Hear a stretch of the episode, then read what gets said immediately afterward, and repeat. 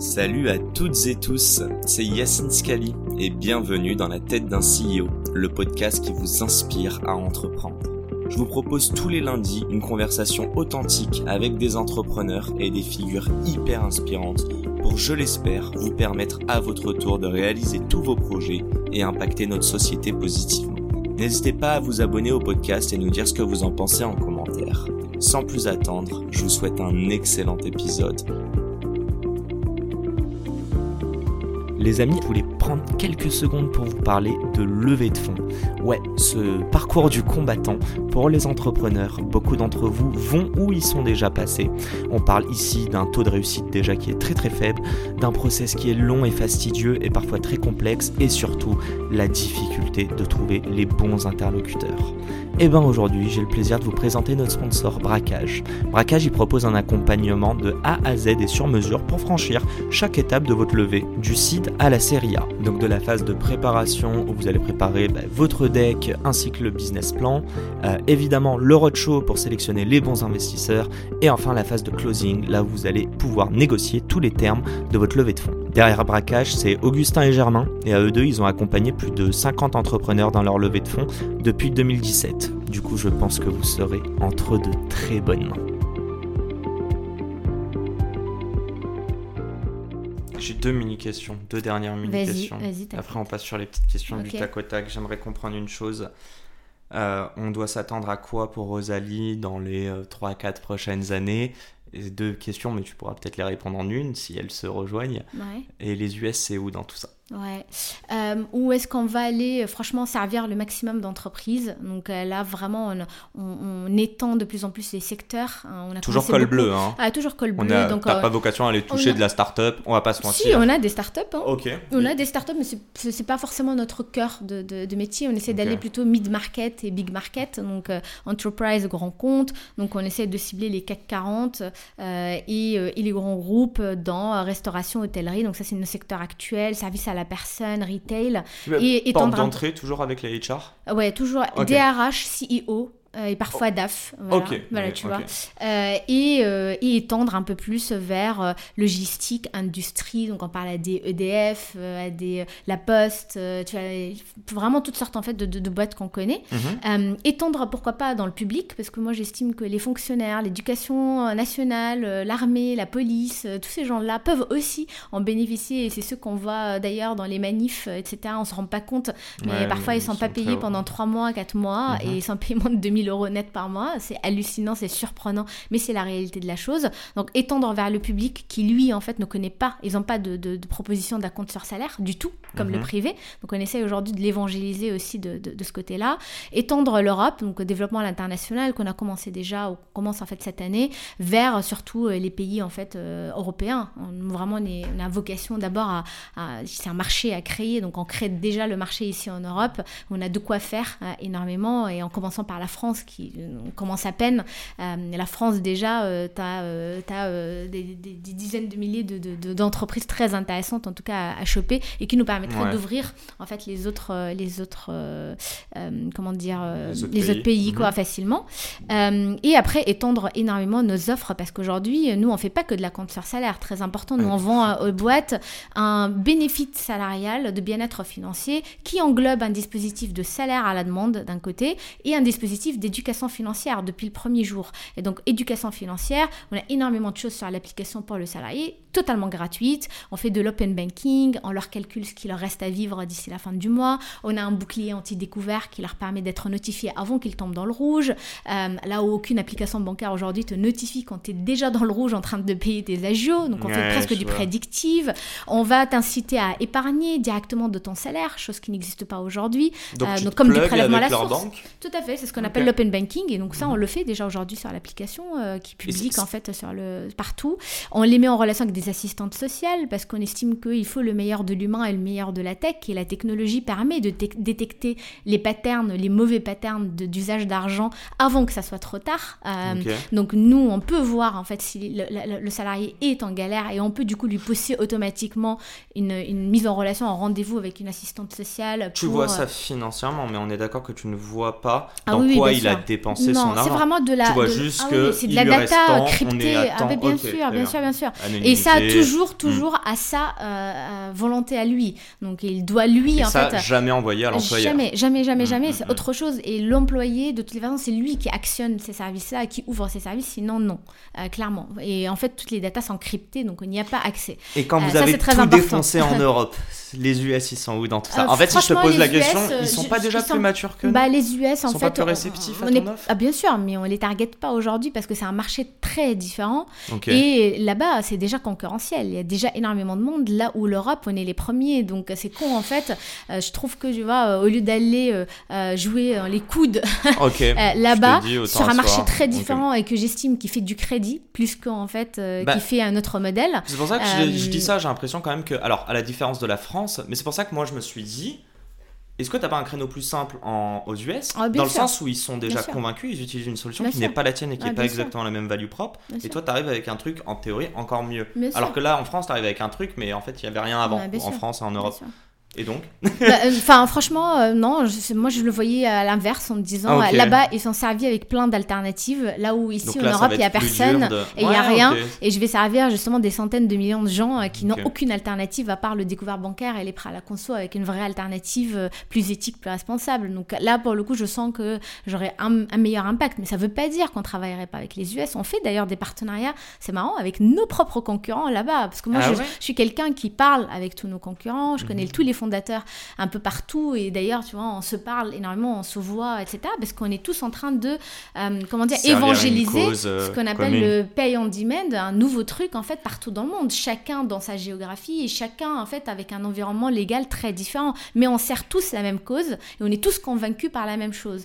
Euh, et donc, ce qui est intéressant, c'est il n'y aurait pas forcément, à mon avis, un, un, acteur global parce que c'est très différent selon les lois et les environnements légaux des géographies. Donc, pas peur de concilier Non, nous en fait on estime que les Américains ils ont déjà de quoi faire aux États-Unis. Ils pourront pas venir ici, honnêtement, parce qu'il faudrait changer tous leurs mm. produits, tous leurs business models, etc. Donc ça c'est une super barrière à l'entrée euh, pour eux complètement. Mm-hmm. Là où nous on a l'opportunité d'être vraiment notre leader sur l'Europe et c'est d'ailleurs c'est ça notre ambition. Il y aura certainement un leader sur le LATAM, euh, un autre sur l'Asie, etc. Et donc en fait il faut juste plutôt travailler ensemble plutôt en fait que c'est dire on va aller euh, piétiner euh, en fait euh, l'américain dans son dans, son marché quoi. Je trouve ça drôle. D'ailleurs j'ai levé avec des américains. Hein, mais oui non mais, c'est évidemment pour ça et puis tu sais au tout début tu disais que après avoir monté une première boîte en tant que second time founder tu te reposes les questions je veux un truc scalage je veux un truc international et tout et en fait on a beaucoup entendu en tout cas moi en venture capital en investissement que ah, quand tu montes une boîte, faut te dire que tu vas devenir le leader mondial. En fait, c'est peut-être une connerie. tu étais en train de dire que, ouais, chacun peut. Si t'as un continent à toi, c'est déjà de la bombe. C'est déjà beaucoup plus que de la bombe. Il n'y en a pas d'ailleurs un qui a réussi à voir tout le marché et se dire, ouais, j'ai épuisé Amazon, tout mais même en Asie ou en Afrique, non. Bah tiens, allez, c'est ma question bonus et je suis marocain. Vas-y. Moi aussi, je suis tunisienne. Bah, hein, je sais, c'est bien euh, pour ça que je te monte. Je te je te lance là-dessus. Euh, en plus, euh, on sait très bien que le taux de bancarisation en Afrique est, très bas.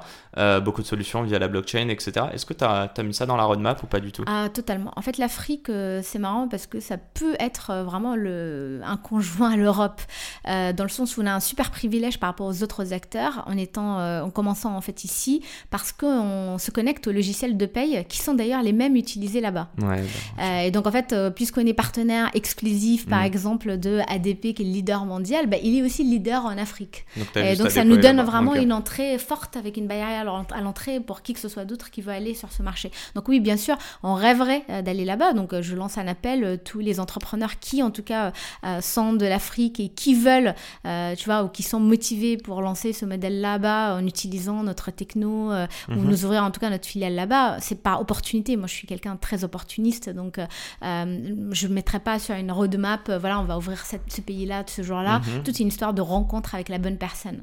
Donc si cette personne-là, bonne personne, se présente euh, et qui a la bonne conviction, elle peut y aller. Le problème en Afrique, c'est que oui, il y a la culture, donc il n'y aurait pas de problème d'évangélisation, mais il y a un vrai problème de digitalisation de la paye. Et puisque nous, on est un layer, une couche au-dessus, on n'a pas envie de servir comme un pansement, déjà un manquement de digitalisation déjà de base mm, mm, mm. sur les fiches de paye et les datas de paye. Si on n'a pas la data en temps réel, on peut pas t'afficher en fait ton solde en temps réel, on peut pas te donner en fait un acompte sur salaire euh, sur quelque chose que tu n'as pas forcément encore travaillé. Sinon, sinon ça devient du crédit. ta gestion du risque, voilà, tu rentres dans du mm, crédit et là c'est beaucoup plus compliqué, c'est pas le même métier. Écoute, un grand merci et je termine là-dessus, mais à tous mes Moroccan tech euh, lovers. venez, venez euh, frapper à ma porte. Et en plus, venez voir Arbia. Je, je, le sais qu'on a beaucoup de et de Marocains qui nous écoutent, mais surtout on a beaucoup de Marocains dans la tech, euh, y compris à Paris. Donc voilà. Bon, on se retrouve dans 30 secondes en vidéo pour ces questions du tac au tac. Ça marche. À toutes. Et nous sommes donc de retour pour ces dernières questions du tac au tac. C'est parti. Première question pour toi, Arbia. Bon, déjà, est-ce que ça va? Est-ce que tu prends du plaisir? Très bien. Grand plaisir partagé alors. Ok, première question. Est-ce que tu pourrais me définir l'entrepreneuriat par un mot ou un groupe de mots? Et ah, pourquoi? Un mot, euh, jump, saut, saut dans le vide, quoi. Ok. Pourquoi? Parce que euh, vraiment, c'était l'émotion que je sentais euh, quand je me suis lancée. Je sautais, quoi. Et qu'il ne faut pas du tout hésiter en sautant faut sauter comme ça tu regardes plus derrière tu n'hésites plus donc t'as pas peur du vide.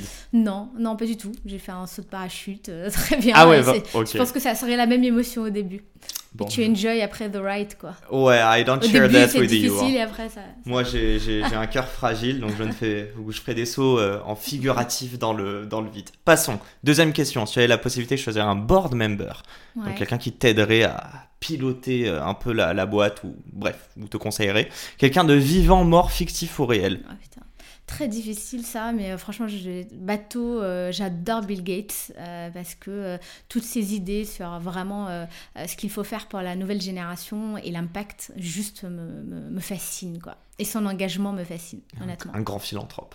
complètement. Très clair. Troisième question. Oui. je ne sais pas la poser en français, mais c'est Your Unpopular Opinion donc ton, ton, opinion non populaire, sur la tech, l'investissement, euh, l'entrepreneuriat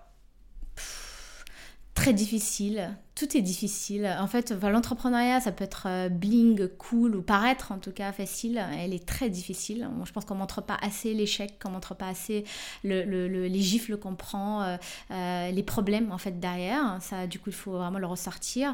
La difficulté encore de, lever de l'argent, surtout quand on est une femme. Je pense que ça, c'est aussi un gros problème. Mhm. La non-diversité, le, voilà, le racisme, tous ces sujets-là, malheureusement, sont encore d'actualité. Malheureusement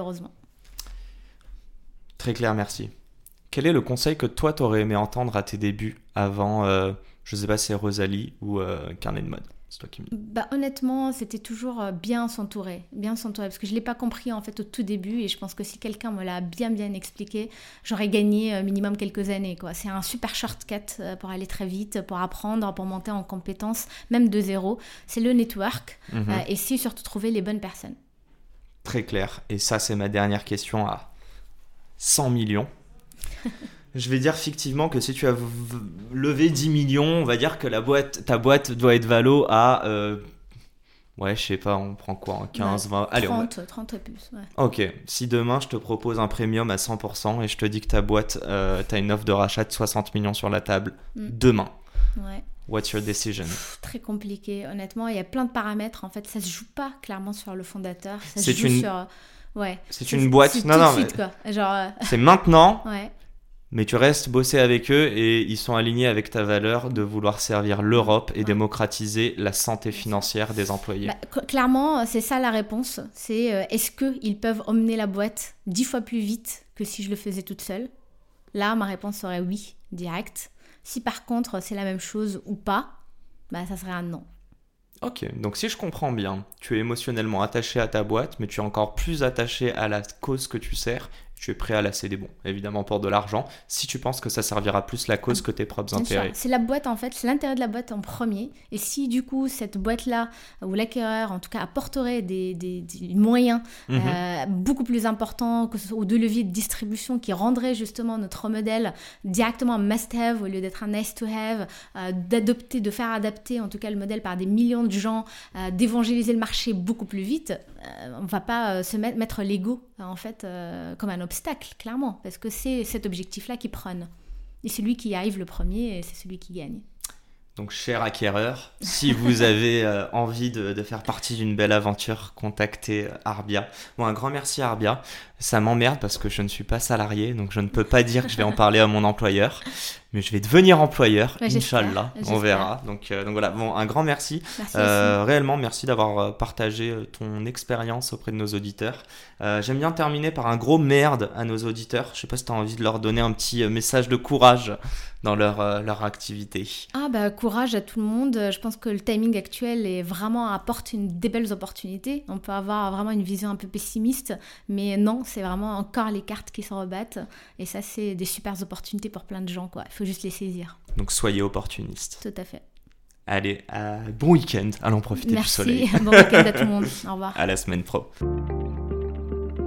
Et c'est la fin de cet épisode. Si cet épisode vous a plu, n'hésitez pas à nous soutenir en nous mettant 5 étoiles sur les plateformes, en vous abonnant évidemment et en nous laissant des commentaires. Hâte de vous retrouver la semaine prochaine. Ciao